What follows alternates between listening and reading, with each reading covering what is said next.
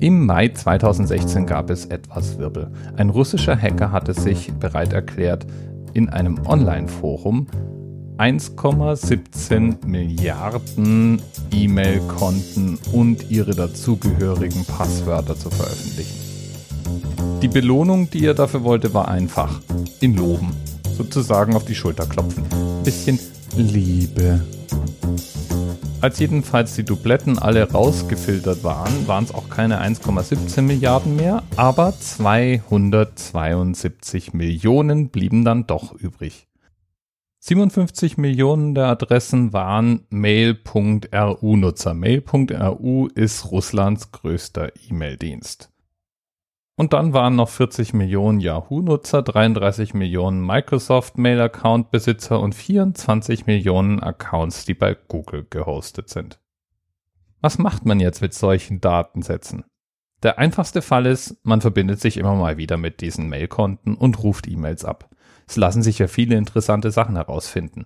Was sind zum Beispiel andere Dienste, die benutzt werden? Facebook, Twitter und alle möglichen Reiseportale etc. schicken ja regelmäßig E-Mail-Updates, wenn man denn bei ihnen angemeldet ist und diese Updates nicht abgeschaltet hat.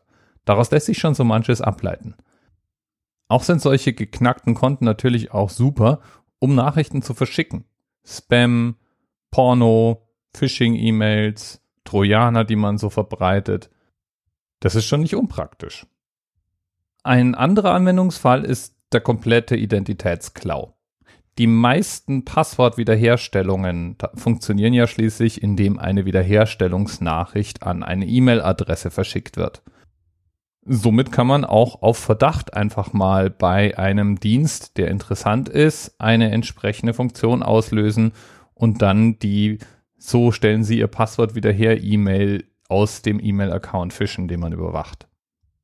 Manchmal ist aber noch nicht mal das notwendig, denn eine große Menge an Benutzern, und jetzt kannst du dir mal selber überlegen, ob du da vielleicht auch dazu gehörst, benutzen eigentlich überall dasselbe Passwort oder eine Variation desselben Passworts. Da wird schnell aus dem einmal vergebenen Schnuckipu 11 Ausrufezeichen der Generalschlüssel, der überall anders auch verwendet werden kann – und vorbei ist es um die Sicherheit. Wie kann man nun verhindern, dass man so zum Opfer wird, indem einmal ein Passwort irgendwo liegt und alle anderen Dienste damit kompromittiert sind? Hier ein paar ganz einfache Regeln, mit denen sich das verhindern lässt. Regel Nummer eins: Viele verschiedene Passwörter sind besser als ein Generalschlüssel. Wer nämlich überall dasselbe Passwort verwendet oder Passworte, die nur ganz geringe Abweichungen voneinander haben, und zwar Abweichungen, die auch logisch sind, sobald eines dieser Passworte mal geknackt wurde, der macht sich viel angreifbarer als jemand, der überall ein einzigartiges Passwort verwendet. Ja, ich weiß, das kann mühsam sein. Ja, ich weiß, es ist nervig, sich an all diese Passworte zu erinnern. Aber es gibt Wege, wie man sich da behelfen kann. Zum Beispiel gibt es Tools, die man auf seinem Smartphone installieren kann, die darauf spezialisiert sind, Passwörter zu sichern und im Zweifel kann man die dann nachschlagen. Viele brauchen sowieso nur eine Handvoll Passwörter ständig und den Rest mal eben nachzuschlagen ist eigentlich gar kein so großer Act. Feststellung Nummer zwei. Lange Passwörter sind sicherer als kurze Passwörter. Das klingt jetzt vielleicht trivial, aber ich meine wirklich ernsthaft lange Passwörter. Ich schreibe zum Beispiel wirklich gerne komplette Sätze oder zumindest mehrere Worte hintereinander. Die haben einmal den Vorteil, dass das wirklich echte Sätze sein können und die kann man sich nun mal viel besser merken als irgendwelche kryptischen Zeichenfolgen. Und zum Zweiten sind die eben lang genug, um ein Berechnen durch den Computer fast schon wieder auszuschließen. Ich will vier Kekse, Ausrufezeichen, ist ein ordentliches Passwort in ausreichender Länge und schwerer zu knacken als 4QL-21 Ausrufezeichen Fragezeichen klein a. Ich versprech's. Und da sind wir schon bei der zweiten Achillesferse. Wir alle wissen, dass man ja diese Passwörter möglichst kryptisch machen muss. Oder zumindest haben jahrzehntelang Administratoren genau das von uns verlangt und uns das eingetrichtert. Nur das Problem ist, dass eigentlich Passwörter nur dann sicher sind, wenn sie schwer zu erraten sind. Und schwer zu erraten sind sie dann, wenn sie aus einer möglichst großen Spanne von Zeichen zusammengesetzt werden.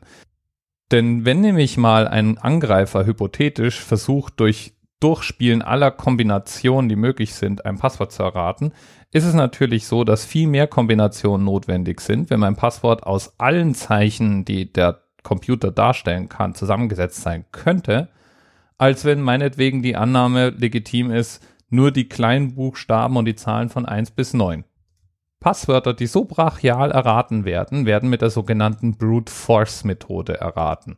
Und diese Brute Force Methode, die lebt von Statistik. Dass nämlich Angreifer sehr wohl ganz gut wissen, was bequem ist und was wir gerne als Passworte benutzen. Beispielsweise benutzen wir Zahlen, aber meistens am Ende von Worten. Und beispielsweise sind vorne ganz gern mal echte Worte, nicht irgendwelche zufälligen Kombinationen, sondern Worte, die wir uns merken können. Zum Beispiel der Name der Ehefrau oder ein Tier oder ein Monatsname. Also etwas, was man in einem Wörterbuch nachschlagen kann und was aus Buchstaben besteht. Genauso ist es statistisch sehr wahrscheinlich, dass der Großbuchstabe, der uns oft abverlangt wird, gleich als allererstes in diesem Passwort auftaucht. Und es ist eben statistisch auch sehr wahrscheinlich, dass das Sonderzeichen, welches natürlich ein Sonderzeichen ist, das über den Zahlentasten ist, keines der anderen Sonderzeichen, dass dieses Sonderzeichen eben am Ende des Passworts verwendet wird. All diese Annahmen, die so ein Angreifer völlig berechtigt treffen kann, senken die Anzahl der Durchläufe, die er braucht, um ein Passwort zu erraten. Und zwar massiv. Wie sehr, das macht ein kleines Gedankenexperiment deutlich. Nehmen wir mal an, du vergibst ein Passwort und dieses Passwort darf nur zwei Stellen haben und muss eine Zahl sein. Du benutzt dein Geburtsdatum, damit du es dir besser merken kannst. Du bist am 16. April geboren, deswegen nimmst du die 16. Dein Freund wiederum, der wählt diese Zahl komplett zufällig aus. Der nimmt die 42, einfach weil ihm diese Zahl am liebsten ist. So ein Zufall, mir auch. Jedenfalls ein Angreifer, der jetzt nun mal Passwörter errät, der geht vielleicht davon aus und vielleicht sogar berechtigt, dass viele, die diese zweistelligen Passwortpins vergeben, sich der Einfachheit halber ihres Geburtsdatums bedienen. Und weil Geburtsdaten ja per Definition immer aus maximal 31 Zahlen bestehen können, braucht er schon mal gar keine 99 Zahlenkombination durchprobieren, sondern kann einfach mal statistisch in dem Bereich von 01 bis 31 bleiben. Das verkürzt die Zeit, die er braucht, um zu raten, massiv. Wenn du also schon ein kryptisches Passwort vergeben möchtest, dann bitte richtig kryptisch. Sonderzeichen, die mittendrin im Passwort sind. Zahlen, die keine Geburtszahlen sind und die vielleicht auch an mehreren Stellen auftauchen. Dasselbe mit Groß- und Kleinbuchstaben. Und die Sonderzeichen, die du verwendest, vielleicht nicht gerade die Sonderzeichen, die über den Zahlentasten 1 bis 9 liegen, sondern welche von den anderen Sonderzeichen. Boah, das ist aber mal furchtbar zu merken, gell? Was da helfen kann, ist, sich selber eine Art Algorithmus, ein Regelwerk aufzustellen, mit dem man solche Passwörter wieder herleiten kann. Ich zum Beispiel greife ganz gern hinter mir im Bücherregal ziehe dort ein Buch raus, in meinem Fall stehen da auch ein paar Programmierhandbücher drin und suche mir da ein Passwort, das ich dann abtippe. Wenn das eine Programmierzeile ist, sind da Sonderzeichen und zwar auch ungewöhnliche Sonderzeichen sozusagen automatisch inklusive. Auch schöne Quellen für kryptische Passwörter sind Packungsaufdrucke oder Packungsbeilagen von Medikamenten. Oder man nimmt einfach den ersten Satz, der auf dem Bildschirm steht, nimmt davon die Anfangsbuchstaben, tippt die abwechselnd groß und klein geschrieben ein und dazwischen immer abwechselnd Zahl, Sonderzeichen, Zahl, Sonderzeichen, Zahl, Sonderzeichen. Du verstehst, was ich meine. So ein Algorithmus ist jedenfalls schwerer zu erraten als Schatziputzi 99. Last not least, viele Dienste bieten an, eine zusätzliche Sicherheitsmaßnahme zu ergreifen, nämlich einen Code, der an ein Handy geschickt wird, sobald jemand versucht, das Passwort zu ändern. Das ist eine super Idee. Schalte das ein. So wird es nämlich wirklich schwer für jemanden, der einfach mal dein E-Mail-Konto plötzlich überwachen kann, auch bei anderen Diensten dann das Passwort zu ändern. Und dann bleibt noch ein allerletzter Hinweis. Ändere dein Passwort von Zeit zu Zeit. Und bei von Zeit zu Zeit meine ich nicht alle paar Jahre mal, sondern sagen wir mal alle acht bis zwölf Wochen. dann wird es nicht nur relativ unwahrscheinlich, dass jemand dein Passwort errät und in deinen Account eindringen kann, es ist auch recht unwahrscheinlich, dass lange Schaden angerichtet werden kann oder der Schaden sich ausweitet von einem Account zu einem anderen Account, zum dritten Account und so weiter. Und damit hat man eigentlich einen ganz guten Kompromiss getroffen. Bis bald. TMRS 10, 9, 8, the experience of 47 individual medical officers. Was hier über die Geheimzahl der Illuminaten steht. Und die 23. Und die 5. Wieso die 5? Die 5 ist die Quersumme von der 23.